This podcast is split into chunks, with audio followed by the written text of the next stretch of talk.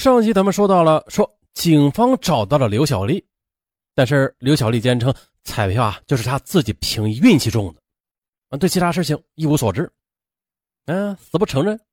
直到警方拿出他与孙成贵的通话记录之后，刘小丽不得不将他的所作所为交代了出来。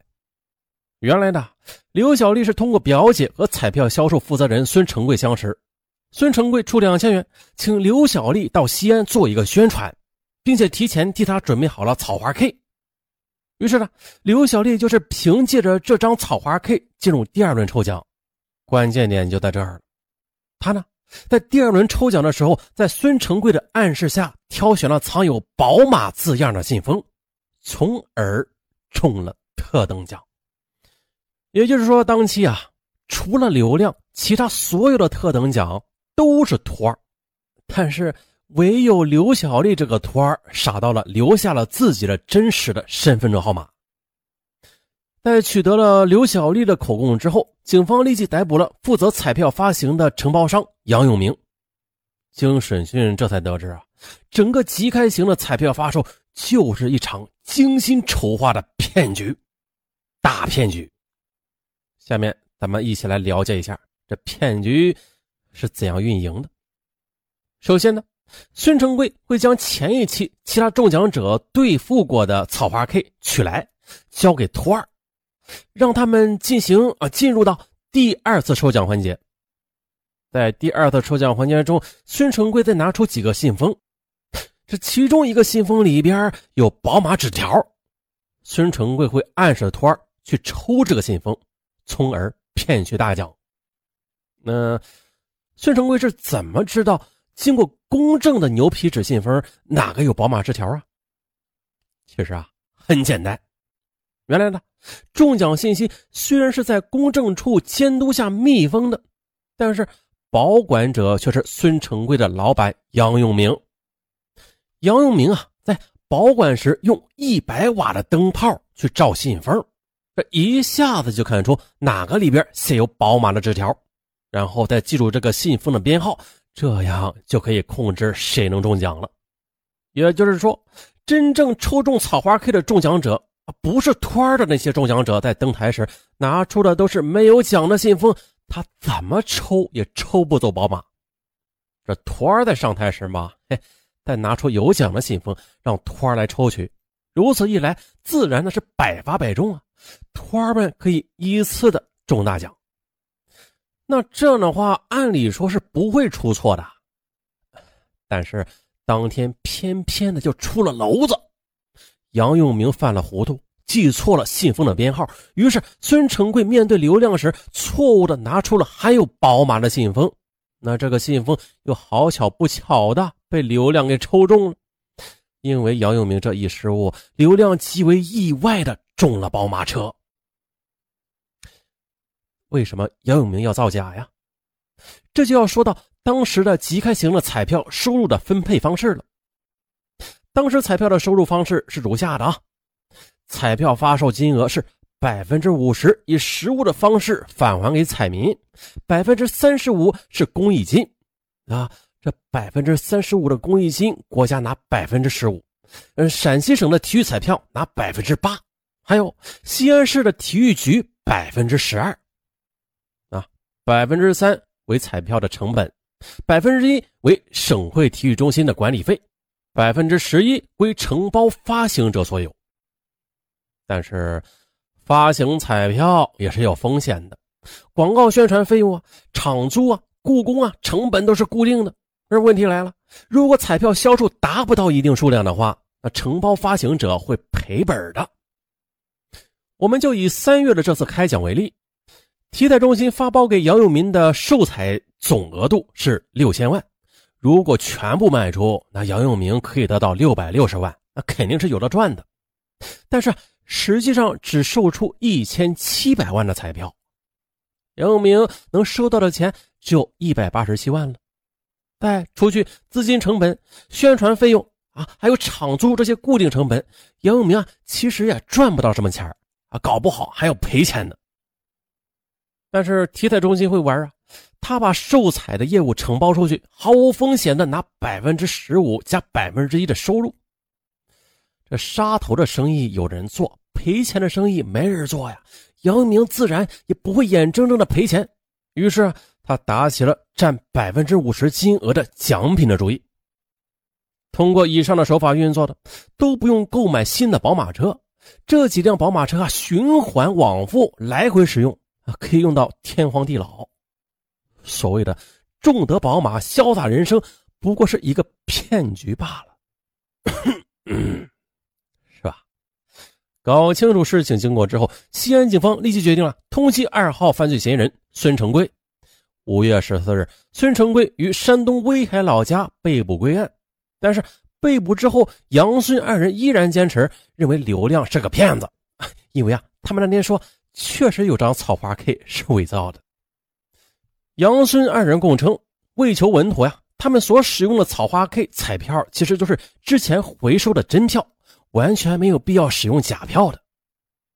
在三月二十三日意外送出宝马之后，杨孙二人愤愤不平，于是他们对当天的一等奖彩票进行核实，结果发现了，哎呦，有一张彩票的草花 K 居然是假的，而且啊，当天所有中过草花 K 的人，只有刘亮没有留下指纹存档，其他人呢都按照要求留指纹了。杨孙二人一合计啊，认为刘亮一定是做贼心虚。所以不敢留下指纹，那假的草花 K 肯定就是刘亮做的。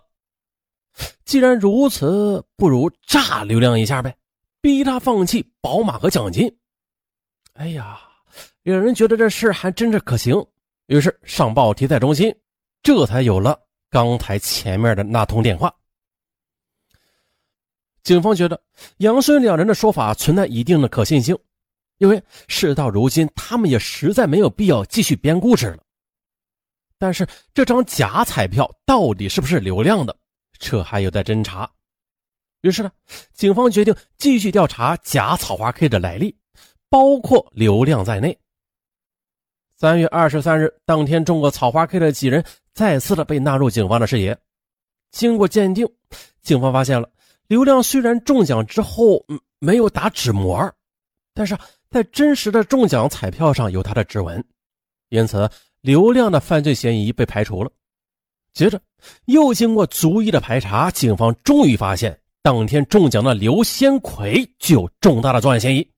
六月三日，刘先奎和黄四清被捕归案。原来的，经过审讯得知啊，刘先奎和邻居黄四清听说即开型的彩票可以中宝马车。于是，事先通过变造的方式伪造了桃花 K 的彩票，并且无巧不成书的于三月二十三日前往售票中心进行兑奖。黄四清变造彩票的水平颇高，一时骗过了孙成贵的眼睛。孙成贵晚上核对彩票时，这才发现存在假彩票，于是便用杨永明商量之后，啊啊，怀疑是刘亮所为，这才引发了其后的一系列的案件。前边那个陕西省那个体彩中心主任贾安庆，由于之前拿了杨永明的好处，所以才敢以人头担保的笑话闹上了焦点访谈。整个事件的离奇之处在于啊，如果不是杨永明自己操作失误拿错了信封，刘亮就只能中个普通的一等奖回家，嗯，这起作弊案也就不会被揭开了。但如果呀，刘亮当时的运气不那么好的话，抽取了另外三个信封，没有抽中宝马，那这起作弊案也不会被揭开。还有，如果不是刘先奎和黄四清恰恰的于当天持着假彩票去兑奖，还大大咧咧的留下了自己的指纹，那杨永明和孙成贵就不会发现假彩票，从而啊猜测刘亮是骗子，进而又串通体彩中心，意图剥夺刘亮的宝马车。再如果的，如果杨孙二人认栽，忍痛交出一辆宝马车，这起作弊案子也就不会被揭开了。还如果刘亮不是第一时间采用极端的方式引起公众注意，啊，以至于捂不住盖子，那这起作弊案也就不会被揭开了。再来一个如果，如果不是央视记者亲临，嘿。正是诸多巧合赶到一起，这才促使西安宝马彩票案浮出了水面。贾主任那句“我以人头担保”成为年度流行语。事后人们才知道，贾主任的人头只值十三万元。大家听懂了吧？他收了十三万元的好处费。其实啊，此案的后续影响还是蛮大的。上文就记得，嗯，比较年轻的那会儿啊。经常看到大街上啊，就是这种即开型的嗯彩票，台上摆着小轿车啊，反正一些各种各样的家电，太多了。现在没有了，为啥没有了？就是受此案影响。这不，五月中旬，国家体育总局下发了关于严肃查处西安伪造中奖彩票事件的通知，并且暂停了西安省即开型的体育彩票的销售。很快的。五月十七日，国家体育总局在全国范围内停止销售即开型的体育彩票，从此的小轿车前人头攒动的情景再也没有出现了。曾经让他们骗了多少钱呢？那宝马彩票案件有关责任人受审了。六月四日，陕西省体彩中心宣布，刘亮所中的特等奖真实有效，并且向刘亮补发了宝马车和奖金。啊，鼓个奖，啊，鼓个掌，啊，鼓个奖啊！稍微没有中奖啊。六月上旬呢，陕西省体彩中心有关领导及公证处人员相继的被刑拘，杨永明被判有期徒刑十九年，孙成贵被判有期徒刑十七年。还有的，陕西省体彩中心主任贾安庆受贿十三万元，还这把人头卖了是吧？被判有期徒刑十三年。啊。陕西省体彩中心副主任张永民受贿三万元，被判有期徒刑七年；西安市体彩中心负责人樊红受贿九点四万元，被判有期徒刑十一年。还有造假彩票那两伙计啊，刘先奎和黄四清分别被判处有期徒刑四年和三年。公证人员董平因为玩忽职守，被判有期徒刑两年，缓刑两年。刘小丽被判处有期徒刑两年，缓刑三年。至此呢，西安宝马彩票案终于是结束了，责任人也受到了惩罚，正义也得到了伸张。不过，彩票造假问题还存在吗？这，谁又知道啊？好了，本期案件到此结束，咱们下期见。嘿，还是老样子。上文长期求点赞、求留言、求转发。